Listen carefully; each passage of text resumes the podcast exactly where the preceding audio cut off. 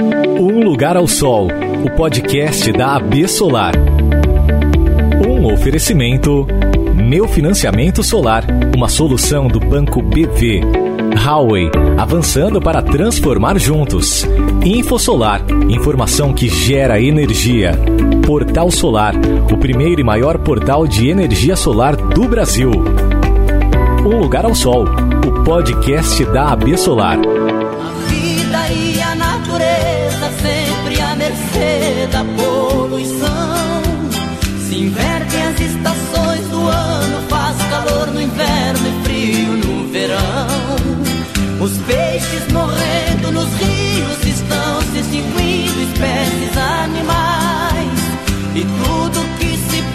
O tempo, retribui o mal que a gente faz. Olá, está começando a temporada 2021 do podcast Um Lugar ao Sol. E ao som de Chitãozinho e Chororó. E já dá para perceber que o assunto é retomada verde.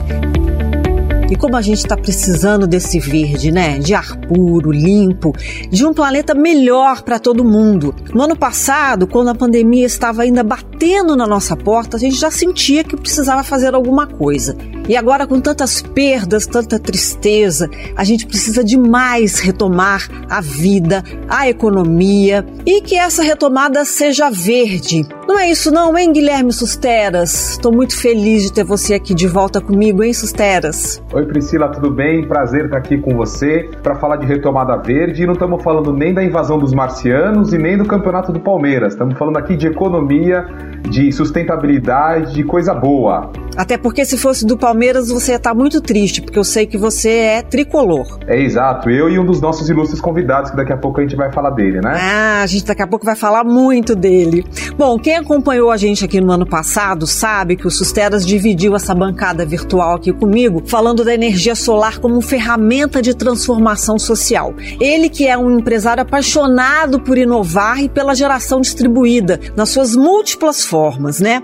E hoje nós estamos aqui para falar de sustentabilidade na sua forma ativa, quer dizer, com a mão na massa. Susteras, por que é tão importante falar em retomada verde nesse momento? Olha, o Brasil sempre precisou de uma economia forte e pujante. Agora, nessa época de pandemia, que a gente não sabe quando vai acabar, mas vai acabar, né? Tomara. Mais cedo ou mais tarde isso vai acabar, a gente vai voltar ao normal e a gente precisa desses empregos, a gente precisa desses investimentos e mais do que isso. O Brasil, para voltar a crescer, vai precisar de energia. Então, quando a gente fala de retomada verde, a gente fala justamente da possibilidade da gente voltar a gerar empregos, voltar a gerar investimentos no país e aproveitar para deixar um mundo melhor para as próximas gerações, deixar um legado para as nossas próximas gerações. É disso que se trata quando a gente fala de retomada verde. É isso mesmo. E aqui com a gente hoje está o professor da FGV, que também é pesquisador, economista, gestor público e consultor, que é o Gessner Oliveira, e também a Luísa Valentim Barros, especialista em soluções renováveis de energia e sustentabilidade. Esses dois são os nossos convidados aqui de hoje. A Luísa lidera o time de consultoria da Way Carbon no desenvolvimento de estratégia e inovação voltadas à transição para a economia de baixo carbono. Eu quero dizer que nós estamos muito felizes em recebê-los, então muito bem-vindos, Gessner e Luísa. Muito obrigado, um prazer estar aqui. Obrigada pelo convite da Vez Solar, um prazer estar aqui com o professor Gessner, Priscila e Guilherme. Joia! Para começar, vamos falar do livro do, do professor Gessner, aliás eu tenho aqui meu exemplar. O livro é Nem Negacionismo, Nem Apocalipse. Adorei esse nome. Professor Gessner, que lançou, está recém-lançado o livro, aliás, está esgotado. Eu só consegui comprar diretamente da editora Bay. Infelizmente, professor, meu livro chegou ontem, então eu dei uma folheada rápida, mas eu quero ler ele de cabo a rabo. Por isso eu queria que o senhor contasse aqui para mim e para todo mundo que está nos escutando, é, do que se trata esse livro, como é que o senhor resolveu escrever o livro nesse momento? Olha, Priscila, eu, eu, me sinto muito honrado de ter a sua leitura, a sua atenção, de estar aqui com o Guilherme Suceras, com a Luísa Valentim. É um prazer enorme. E falar desse livro, que na verdade é um livro coletivo, começando com o meu coautor, o Arthur Ferreira, É, esse livro tem uma história engraçada. Nós começamos lá atrás, em 2015. A gente deu um curso de economia do meio ambiente. É, na verdade, trabalhava conosco também o Marcelo Morgado, que é um especialista em meio ambiente, grande batalhador pelo meio ambiente. E nós demos o curso 2015, o Arthur Ferreira, na época, era aluno, e a gente, viu, Luísa, fizemos uma prova dificílima. É, dessas assim, eu, eu não sou sádico, mas o Marcelo é sádico, ele então fez uma prova dificílima e o Arthur tirou 10. E aí a gente falou assim: bom, ou ele colou, o cara é um gênio.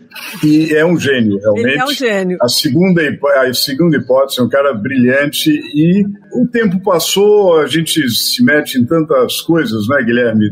O dia a dia é tão agitado é, que a gente acaba não parando para escrever o livro. Talvez a pandemia tenha ajudado. A verdade é que a gente sentou e escreveu o livro. Infelizmente, o Marcelo teve, ao longo desse percurso, um, acidente. Ele está acompanha, deve estar até, certamente vai nos escutar, mas uh, ele não pôde escrever com a gente o livro. O livro é uma homenagem a ele, né? Ele teve um, um acidente grave em Machu Picchu, então não, é, não pôde completar, mas certamente ele faz parte desse trabalho. Que bela homenagem, então, que vocês fizeram para ele. Não, é bacana. Eu acho, acho que ele vai gostar. Como ele é muito rigoroso, certamente ele vai achar um monte de erro em vários capítulos.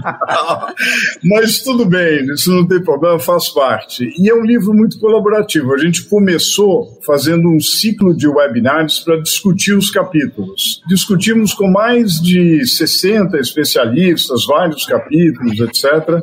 Aí escrevemos eh, e convidamos os professores, seja de economia, de direito, engenharia ambiental, etc., convidamos a propor aos alunos o que a gente chama de Wiki Projeto, que eles possam fazer verbetes sobre pontos importantes. Então, uh, por exemplo, uh, tem lá ISG, né, o ISD, a sigla, etc.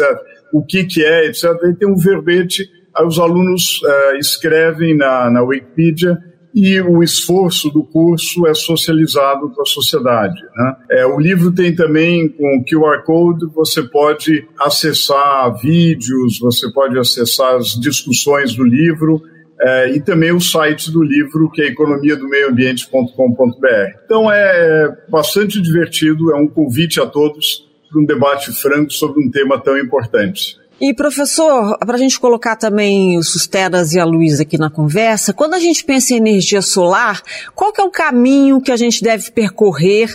Infelizmente, como eu não consegui ler o livro inteiro, tem aqui no livro esse caminho da energia solar? Olha, é, certamente Guilherme e Luísa vão colocar com muito mais propriedade, mas o, o livro trata no capítulo 8, ele trata sobre eletricidade. A gente dividiu o livro em duas partes. Uma parte conceitual, que é a parte 1, e uma parte onde a gente aborda macro temas absolutamente relevantes para o meio ambiente. A eletricidade é fundamental. O Brasil tem uma matriz elétrica extremamente limpa, mais de 80% com fontes é, renováveis e ainda pode melhorar muito mais. A energia eólica cresceu muito, a energia solar cresceu e tem um potencial enorme de crescimento. Se a gente olha um país como a Alemanha, por exemplo, entre eólica e solar, a gente tem cerca de 30% da oferta, nós poderíamos ter é, uma participação ainda maior, tanto da eólica quanto da solar, com uma diversificação da nossa matriz de forma a ter uh, realmente um, uma, um, uma vantagem competitiva. Na,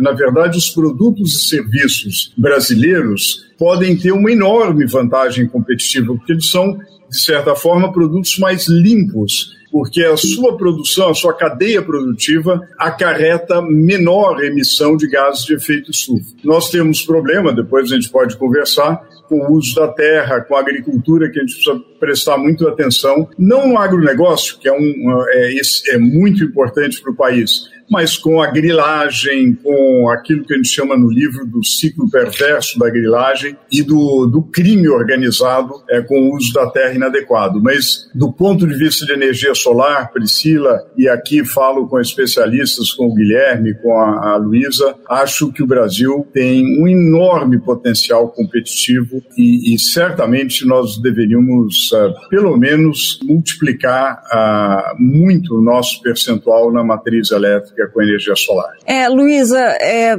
jogando para você agora, que caminho que você acha que a gente deve percorrer na energia solar? Olha, o que a gente tem trabalhado muito hoje, as empresas elas estão buscando, né, metas de redução de emissões, né, e a gente está falando não apenas de empresas de capital aberto, mas também outras empresas que já têm incorporado isso nos seus negócios. E a energia renovável como um todo, é, e principalmente a energia solar, ela é um caminho, né, uma energia de zero emissões. Então as empresas conseguem implementar de forma rápida, né, soluções de energia solar. E hoje no Brasil existe uma diversidade é, de formas né, de financiamento, de modelos de implementação via PPAs, que também reduz o risco para as empresas, né? não só do ponto de vista das emissões de gases de efeito estufa, mas também da volatilidade né, dos preços de energia. Então, o caminho da energia solar, ele de fato é presente, né? muitas empresas com metas de se tornarem 100% renováveis, mas também com metas de, de reduzir risco. É, a gente vai falar um pouco mais dessa coisa de risco também mais para frente. Susteras, o caminho, na sua visão? É, vou deixar eu limpar aqui minha bola de cristal aqui, deixa eu preparar. É, eu queria, eu queria é, é, assim, acho que a Luísa e o professor Gessner deram aqui várias pinceladas em temas muito, muito importantes. Né? Primeiro, o professor Gessner falou muito importante do tema da diversificação. Eu acho que essa complementariedade da energia solar, por exemplo, com as hidrelétricas, né? obviamente, quanto menos chuva, mais sol, então a gente está no momento crítico de reservatórios e a energia solar consegue complementar. O professor Gessner falou muito bem também da questão do uso da terra, né, a gente, quando vai andar pelo interior do Brasil, a gente ouve muito pessoal dizer, né, o, o sol que castigou o nosso sertão, a nossa terra, finalmente está trazendo riqueza aqui para nossa região. E aí, entrando aqui no tema da Luísa, questão das empresas que antes eram era a possibilidade de escolher a fonte de energia era um privilégio para apenas as grandes empresas. E agora a gente tem até é, pequenos comércios, padarias, ou mesmo as pessoas, as residências, escolhendo a, a fonte de sua energia. Agora, o mais legal de tudo, quando a gente está falando aqui do ESG, né, a gente está falando muito do E, do ambiental, mas eu queria falar do S, do social porque a energia solar ela é espalhada pelo Brasil. Então, quando você instala uma fonte, uma, um, um, um, pequeno sistema de energia solar ali no interior do Brasil, você está gerando emprego lá no interior do Brasil. É lá em Cuiabá, é lá em Passo Fundo, é lá em, em Araraquara, é, é lá em Caetité, é, é, no interior mesmo do Brasil e são empregos qualificados. E mais do que isso, né, você gera renda porque é, quando a pessoa investe, esse dinheiro começa a circular na economia local, então o instalador da energia solar vai contratar o funcionário local, que vai consumir na lojinha local, que vai consumir o, o do agricultor local, que vai usar o serviço do, do dentista local, e a economia local gira. Então, toda a questão ambiental alavanca a questão social, e essas coisas vão criando um círculo virtuoso em que a gente consegue ajudar a reerguer a economia de uma forma muito positiva, né? criando o que os economistas, como o professor Jéssica sabe bem, o que o pessoal chama de externalidades positivas. Né? Você, para além do benefício de ter energia e ter energia limpa que protege o ambiente, você tem uma energia limpa que protege o ambiente, que gera emprego de qualidade, que gera renda local e com isso você consegue reerguer a economia do, do país sem precisar de grandes investimentos, né? de grandes multinacionais virem aqui aplicar e tal. Não, são pequenas, são, é um trabalho de formiguinha que vai reerguer a nossa economia. É, o caminho é esse. Tirando também aquela ideia de que é, investir em sustentabilidade é deixar de ter lucro, né? É, e, e, e, são dois grandes mitos que você tem toda a razão. Esse é um dos mitos, e o segundo mito é que energia solar é coisa de gente rica. É. é na verdade, a gente está vendo, é, tem uma pesquisa muito recente do pessoal da Greener, que inclusive são associados da B Solar, que mostra que mais da metade dos novos sistemas solares são das classes C e D. Olha.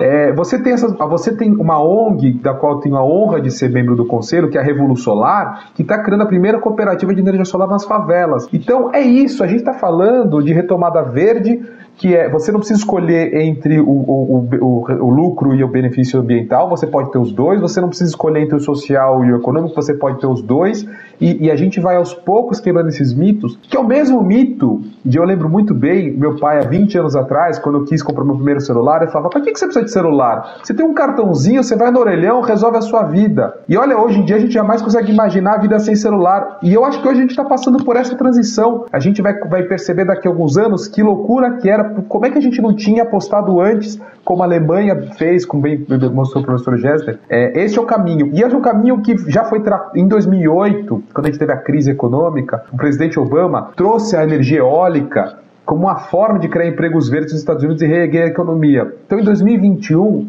é a energia solar que vai ajudar a reerguer a economia aqui do Brasil com responsabilidade social e com responsabilidade ambiental. É, a gente ainda vai dizer por que, que a gente demorou tanto, né, para começar isso aqui no Brasil. Agora, vocês citaram já é, essa sigla, que na verdade tem várias maneiras de se pronunciar, né? Pode falar ESG ou ESG. Eu sou mineira, falo ESG. Já vi que o Susteras fala ESG. Ou você pode falar da maneira, da, da origem da sigla, que é a origem em inglês, que é ESG, né? E ela é usada por os cuidados com o meio ambiente, a responsabilidade social e a governança corporativa. Olha, tem uma avenida de possibilidades e oportunidades em torno dessa sigla. E a gente preparou uma reportagem sobre o assunto para a gente entender melhor do que se trata. Vamos ouvir a nossa reportagem. Nos anos 2000, vimos pela primeira vez a sigla ESG no relatório Who Cares Wins, que em tradução livre é Ganha Quem Se Importa, desenvolvido pelo Pacto Global da Organização das Nações Unidas, juntamente com diversas instituições financeiras. Desde então, o ESG, que significa Environmental, Social and Governance, ou seja, ambiental, social e governança em português, refere-se a um conjunto de princípios de sustentabilidade e impacto social de um investimento em uma empresa ou negócio.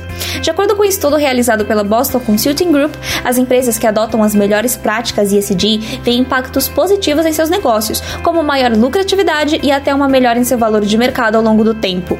Os olhos cada vez mais exigentes de consumidores, investidores e empreendedores em relação aos cuidados com o meio ambiente vem transformando a forma de fazer negócios. Segundo a S&P Global, é necessário um reenquadramento na forma como os mercados financeiros consideram ações de impacto positivo para alcançar os objetivos de desenvolvimento sustentável até 2030 2030. Unida com os padrões de ESG, a energia solar ganha cada vez mais relevância nos pilares econômico, social e de sustentabilidade. Essa fonte renovável tem um papel fundamental na retomada econômica a partir da geração de empregos locais e de qualidade. Para seguir as definições ambientais, sociais e de governança, empresas de telefonia como a TIM, redes varejistas como a Magazine Luiza e redes de atacado como a Açaí Atacadista estão investindo na instalação de energia solar. Isso torna a fonte cada vez mais estratégica para as metas de desenvolvimento econômico do país. Com isso, vemos que a energia solar e o ESG vieram para ficar à medida que colocamos em prática seus princípios transformadores que se alinham às estratégias de negócios com contribuições de clientes, empresários, financiadores e governos. Luísa, eu sei que você tem uma atuação muito forte no setor elétrico e navega muito bem aí quando o assunto tem a ver com empresas e meio ambiente. Na sua opinião, como é que os investidores enxergam esse mercado ESG e como que a Solar se encaixa nisso tudo? Bom, Priscila, é, a preocupação com sustentabilidade, ela já vem de algum tempo, né? O que eu acho que mudou recentemente são, é justamente a visão aí do mercado financeiro. Os investidores, eles começaram a reconhecer que os investimentos em ativos sustentáveis, eles vão dar um retorno, mais resultado em longo prazo e também diminuir o risco, né? Isso culminou ali em 2020 com o anúncio do Larry Flink, né? Com a maior gestora da BlackRock, a maior gestora de ativos do mundo. E hoje no Brasil, né, uma pesquisa recente do Valor mostra que a gente tem mais de 40 fundos e ETFs que avaliam métricas de emissão de carbono, diversidade, governança. Então, de fato, os investidores eles estão conectados e isso tem crescido muito no mercado. E como eu comentei antes, não são só as empresas de capital aberto, mas as pequenas empresas também têm assumido metas ambiciosas, né, de redução de emissões e de diversidade e tem de setores diversos, né? Então a gente aí vê setores varejistas, setores industriais intensivos em emissões, que, que dependem muito de combustíveis fósseis e vem aí nas energias renováveis, principalmente é, em soluções de energia solar, um aliado de que forma que elas conseguem implementar e reduzir metas é, de emissões de forma rápida e escalável, e também, é, de fato, como uma, uma oportunidade de recuperação da economia brasileira. É, então, eu acho que a energia solar hoje ela já é no Brasil uma oportunidade que é enfrentada, é, adotada pelas empresas com metas de tornarem 100% renováveis e que tem reduzido o risco, né? Como eu comentei antes, não apenas para emissão de gás de efeito estufa, mas também para aquela antiga volatilidade de preços do mercado de energia. A gente vê, inclusive, lá fora do Brasil, as empresas de tecnologia, que além de quererem se tornar 100% renováveis, elas querem que a energia horária seja 100% limpa. Então, com metas ainda mais ambiciosas. Então, de fato, eu vejo o mercado financeiro com um olhar muito claro para isso, mas as empresas também reagindo é, é, de forma rápida e tendo as energias renováveis, energia solar, como uma aliada muito importante. Joia. O Susteras, eu acho que tem uma questão aí também importante nesse mundo do ESG, que é o tal do greenwashing, né? Queria que você explicasse aí essa, essa questão que é o, o desejo de ser verde e não conseguir atingir e a tentativa de lavar é, as, as, as, sujeiras e fingir que é verde. É, não, é, isso, é, faz um mal danado. Quer dizer, o greenwashing ele pode, ele não é de todo ruim porque isso pode criar uma, uma ambição, isso cria uma motivação das pessoas irem atrás, né, da, da, das suas metas e, e, aí, de novo, né, trazendo aqui para nosso dia a dia, né, e aí falando um pouco da nossa base de clientes da, da minha empresa, assim, né, é, a gente tem consultório de dentista, escritório de contabilidade, é, é realmente para todos mesmo, né, não é uma coisa só para as grandes corporações, é uma coisa do, do, do, dia a dia. Então, esse lado do greenwashing, ele talvez não seja todo ruim. Agora, o greenwashing. O greenwashing é, é do mal, né? Terrível, porque você vê, às vezes, uma instalação, é, o cara tem lá uma indústria super poluidora e põe lá três ou quatro painéis solares na entrada para dizer que é limpa a energia, né? E, e, isso cria uma confusão, na verdade você desmoraliza toda a indústria, né? E aí é importante, a gente já tem visto isso, né? Os consumidores cada vez mais preocupados em saber o que está por trás daquele rótulo daquele produto, né? Então a gente já criou a cultura no Brasil da leitura do rótulo, que a pessoa quer saber quantas calorias tem, quanto de sódio tem aquele produto, e, e aí a gente já, também já está vendo no supermercado, o pessoal quando vai comprar o ovo quer saber se a galinha foi bem tratada, quando compra o tomate quer saber se o tomate tem ou não é, é, é, algum veneno, e a gente vai começar a ver as pessoas querendo saber de verdade qual qual que é a quantidade de carbono que foi na produção daquele produto.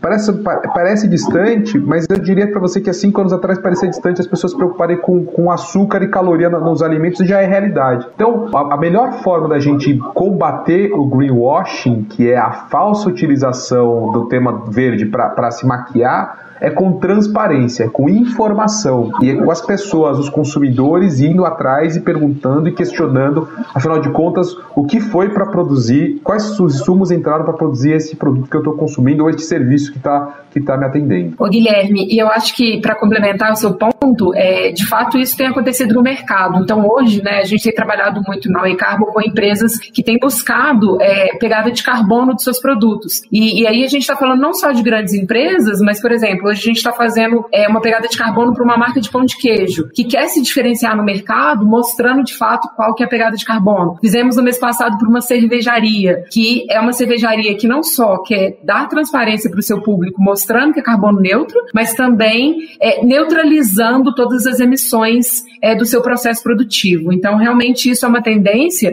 e a gente vê que cada vez mais essa questão do greenwashing tem sido cuidado pelas empresas que querem entender o que, que é o ESG, como que elas podem incorporar isso e por que, que isso é importante para o negócio delas. Então, cada vez mais a gente vê que é, as empresas têm de fato se comprometido de uma forma transparente com, com, com o tema. É, e aí eu acho que tem uma, uma, um segundo ponto que até o Susteras já levantou, que é a questão da informação, né, professor Gersden? E aí entra o senhor com um livro de novo, que é as pessoas fazendo, mas também sendo informadas ou informando aquilo para o público, né?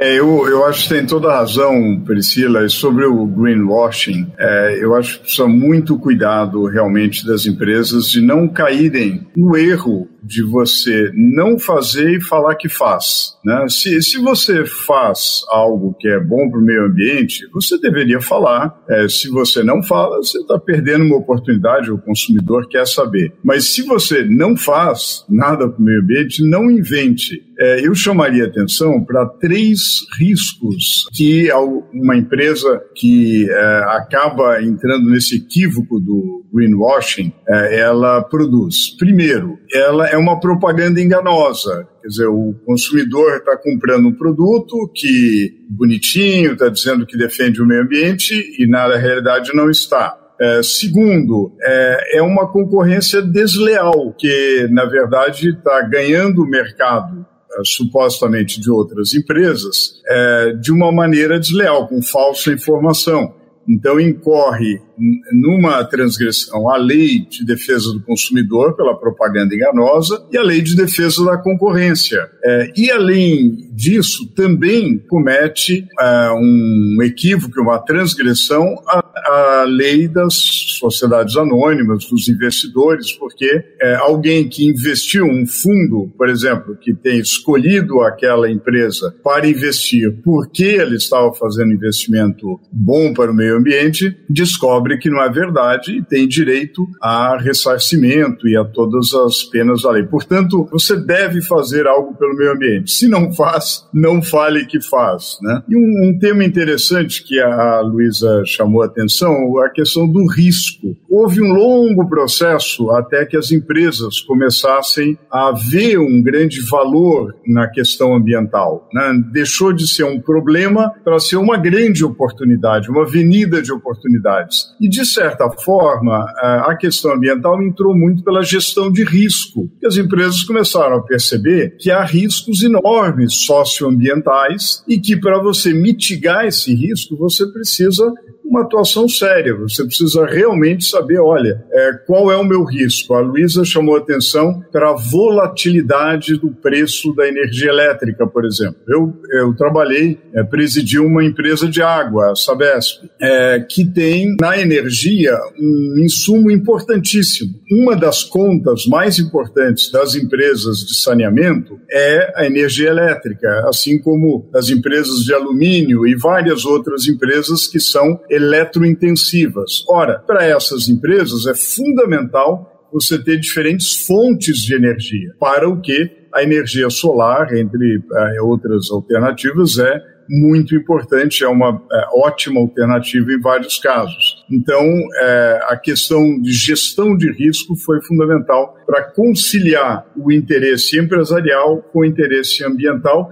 e há muitas outras vantagens é, de é, engajar os seus colaboradores na questão ambiental. Muito bem, o papo está ótimo até agora, mas a gente vai fazer um pequeno break e volta daqui a pouquinho porque tem muita coisa ainda para a gente conversar.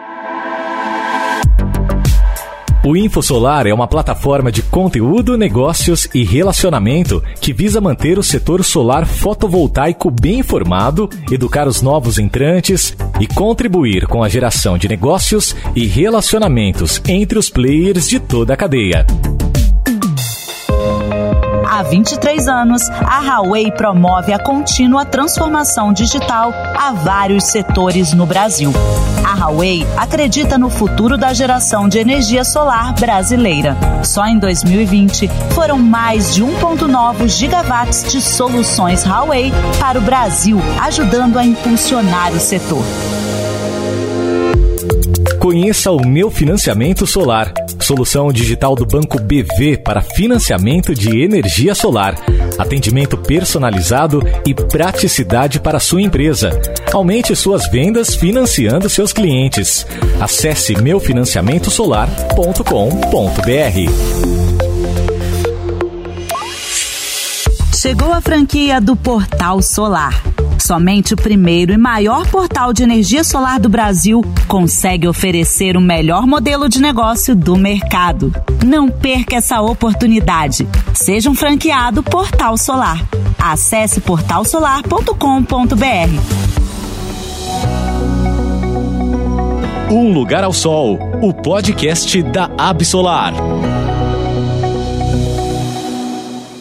Eu quero chamar agora uma entrevista que nós fizemos com a Carolina Reis, que ela é diretora comercial do Meu Financiamento Solar do BV. Nós perguntamos a ela como que o mercado de financiamento está se preparando para atender as demandas que vão surgir com essa retomada verde. Vamos ouvir. O Banco BV ele, te, ele acredita muito no mercado de energia solar, dado o potencial que o nosso país tem nesse campo. Então, com certeza, o setor vai ser um dos principais pilares para a retomada da economia verde do nosso país.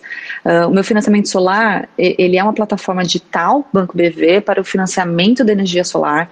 É, conta com mais de 400 gerentes regionais preparados para atender demandas específicas, uh, mais de 150 atendentes online dispostos a facilitar a vida do integrador de energia solar é, com suporte dedicado a cada empresa e também do cliente final, facilitando todo o processo de financiamento. Uh, a nossa linha de financiamento ela vai até 5 milhões de reais e é a única linha de financiamento que foi desenvolvida especificamente para o setor de energia solar fotovoltaica. Né? Uh, a gente possui uma série de atributos específicos, como uh, análise dos integradores para evitar fraude, análise dos projetos, análise do histórico dessas empresas e um processo de fluxo bem otimizado para que a gente consiga dar vazão a esse grande volume de financiamento que atendemos hoje e que só vai aumentar. Né? É, além disso tudo, o Banco BV ele tem capital suficiente para financiar a demanda toda do mercado de energia solar.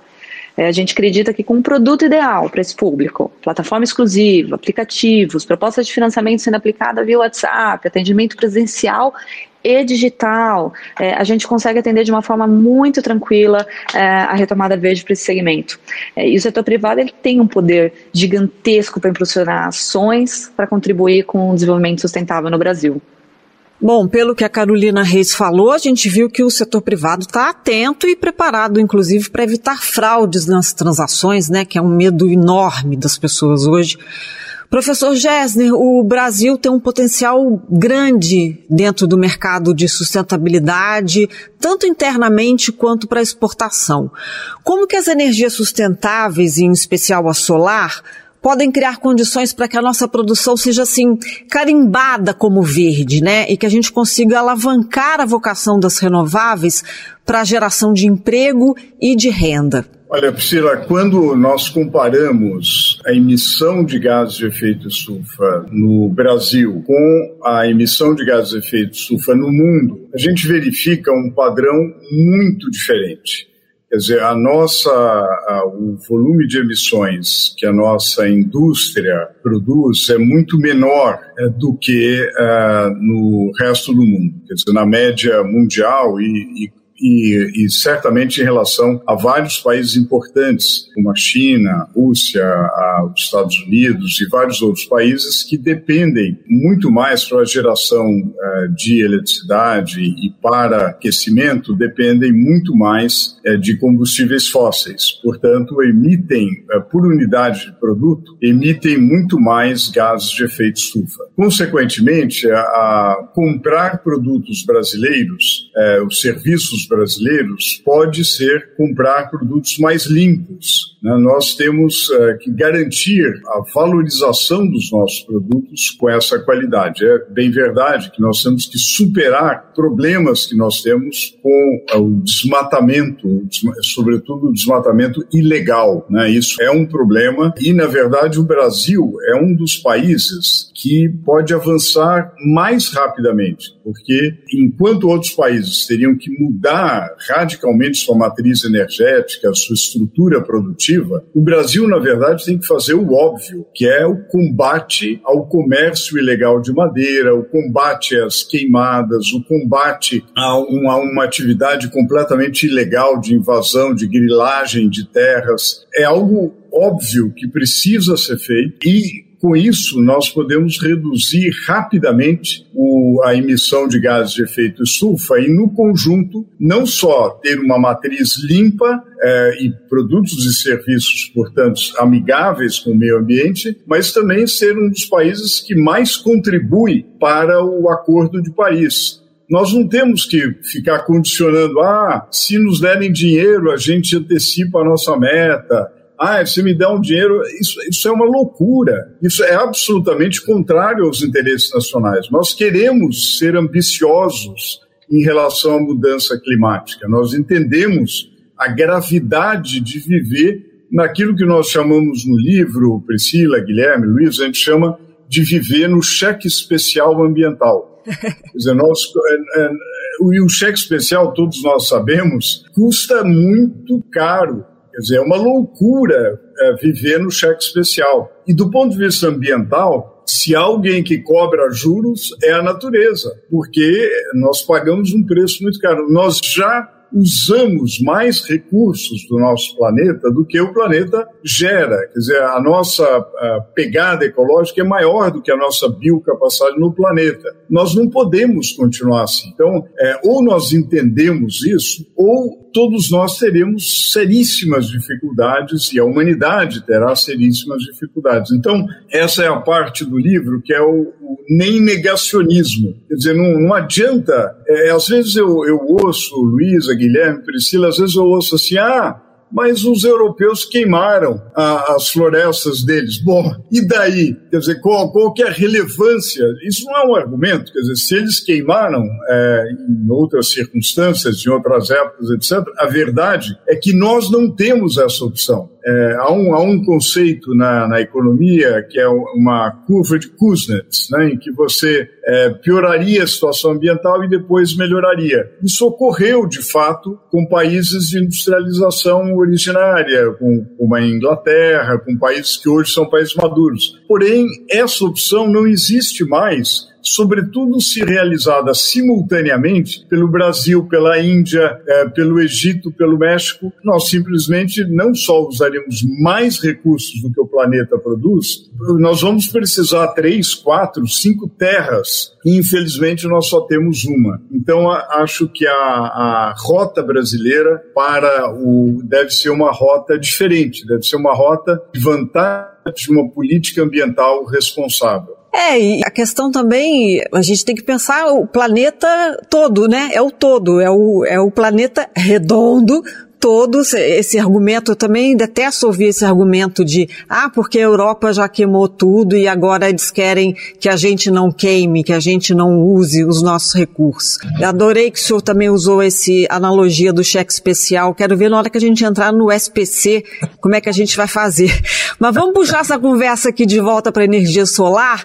Como é que a energia solar e o ESG conversam em Susteras? Quais são as formas da solar aproveitar esse mercado? É, a Solar eu diria que é a porta de entrada para todas as pessoas e empresas que querem entrar no mundo ESG, né? É, é, o carro popular, é o primeiro carro de quem quer ter carro, então é a primeira porta de entrada de quem quer entrar nesse mundo, porque ele é acessível, ele é democrático, é, ele tem é, abundância no, na possibilidade de, de, de, oportunidades de financiamento. A gente ouviu aqui a reportagem falando sobre isso, né? Como diria, e aí vou entrar aqui um pouco no mundo do professor Gessner, né? Como diria Schumpeter, né? Qualquer inovação precisa de dois fatores fundamentais para viabilizar: financiamento e regulação. Acho que financiamento a gente está num bom caminho. Você tem tanto bancos públicos quanto privados, é, de todos os portes e tamanhos, cooperativas de crédito participando desse mercado mercado. E regulação, a gente está no meio do debate de uma aprovação do projeto de lei no Congresso Nacional para endereçar isso. Porque o tripé, que é a vontade das pessoas, está aí. É, seja porque as empresas querem, porque acham importante, seja porque os clientes das empresas demandam, seja porque as pessoas passaram mais tempo em casa e se deram conta com a pandemia que é muito mais a vida do que é, apenas o, o, o gastar os recursos e, e, e o planeta é, é, precisa ser atendido. Então, como eu disse, a energia solar é uma forma é, democrática democrática de que todo mundo, pessoas e empresas, podem é, entrar, adentrar nesse mundo que parece tão distante, né? ESG, né? mas se a gente pensar numa sigla em inglês, mas que é, é para todo mundo mesmo, né? É, é para é pro, pequena casa, é para grande empresa. Luísa, eu sei que também você fala ESG, vi até que o Susteras está começando a falar ESG, que a gente ganhou aqui no sotaque, então. o sonho dele é ser mineiro. É ser é. mineiro, que nem nós. Como que você acha que a Solária e o, ESG conversam também? Olha, eu acho que eu reforço, né, o ponto do, do Guilherme, né, a Solar, ela tá aí com diversas fontes de financiamento, é até interessante ouvir sobre o BV, porque há dois anos atrás trabalhei com eles, eles estavam começando aí com financiamento para o mercado solar e sempre apostaram desde o início, e estão é, aí super grandes nesse mercado, responsáveis por democratizar o acesso à energia. Então, de fato, é que a gente comentou, a energia solar hoje ela é uma solução rápida, é, de baixo carbono, é escalável, então as empresas realmente contam com, com, com as energias renováveis e a solar para cumprir essas metas ambiciosas. E comentando um pouco um ponto que o professor Gessner comentou, é, o Brasil de fato ele tem aí uma vantagem competitiva, né, da nossa energia ser limpa, e a gente inclusive tem trabalhado com multinacionais que olhando para o futuro, elas querem entender como que o Brasil pode ser o local para as novas fábricas, para a expansão dos negócios, porque a gente tem a energia de baixo carbono, e a gente vai isso vai representar no futuro uma competitividade muito grande, né? E, e, e um outro ponto, né? Eles falam, poxa, aqui no Brasil a gente tem a bioeconomia, a gente tem o etanol, a gente tem todas essas possibilidades. Seria o único problema é o desmatamento, né? Então, de fato, elas também olham para isso e querem entender como que isso pode não ser um problema no futuro para que elas consigam operar no Brasil e usar de fato as vantagens competitivas que a energia renovável, a energia solar traz para os negócios delas. Professor, faltou só explicar para a gente a parte do nem apocalipse. O senhor falou agora há pouco do nem negacionismo, mas o que, que o senhor quer dizer com o nem apocalipse aqui no livro? Olha, que a necessidade de uma análise. A gente, a gente aposta muito, Priscila, na, na ciência e no debate transparente, aberto, sem. É, sem nenhum dogma é, e sem demonização. O que, que eu quero dizer com isso? O debate ambiental, muitas vezes, foi caracterizado por demonização. Então, por exemplo, vamos fazer uma guerra aos canudinhos de plástico uma guerra à incineração é, de resíduos sólidos é, ou aos é, os transgênicos Todas essas questões envolvem polêmicas reais. É sabido que o, o, lixo plástico é um grande problema do planeta, dos oceanos. Há, um, há uma questão a ser debatida, mas ela tem que ser debatida com dados, com evidências. Então, por exemplo, em relação aos plásticos, nós vimos na pandemia que para equipamentos médicos é o tipo de material absolutamente necessário ele gera um problema, mas o problema, é, o problema não, digamos, não, não, adianta a gente fazer guerra aos canudinhos, que isso não vai resolver o problema. Há um problema mais grave, que é o problema da falta de gestão dos resíduos sólidos dos resíduos sólidos urbanos, sobretudo. Infelizmente, o Brasil tem mais de 1.500 lixões, atividades absolutamente ilegais é, que ameaçam a saúde pública,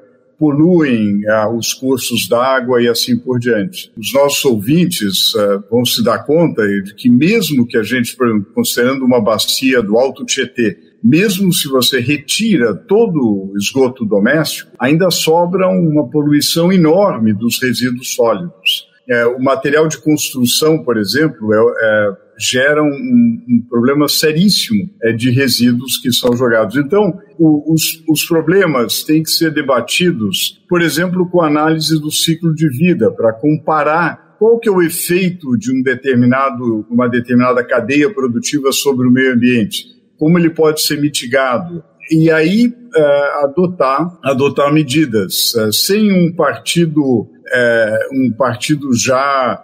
Olha, aqui não, não é, é para usar a rivalidade futebolística do Guilherme, não é Corinthians e Palmeiras, né? não é Fla-Flu, é um debate que exige uma, uma análise, um debate franco. Nesse sentido, a gente quer uma terceira via, é, Priscila.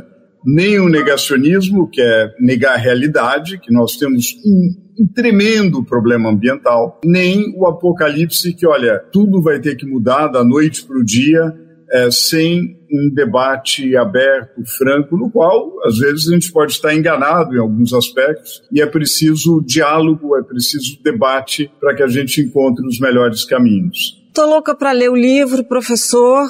Mas olha, infelizmente nosso papo está chegando ao fim, que o nosso podcast está terminando. Eu queria muito agradecer a presença de vocês, professor Gessner, Luísa, Susteras. É, muitíssimo obrigado. É um privilégio estar aqui com vocês e é uma honra muito grande a, o olhar de vocês para o nosso livro. Obrigada pela oportunidade. É um prazer também dividir esse podcast com vocês e falar de um tema tão importante, né, que é a retomada verde, que pode de fato transformar o Brasil. Valeu, Priscila. Espero que os nossos ouvintes tenham se divertido nesse papo tanto quanto a gente aqui fazendo o podcast se divertiu e esperamos em breve com vacina, quem sabe todo mundo junto nesse estúdio para ganhar esse livro autografado do professor Gessner. E eu, ia, eu ia falar isso, você, você tirou aqui do, do, meu pensamento. Espero que ele possa dar o autógrafo aqui, ó, e uma, uma dedicatória nos nossos livros.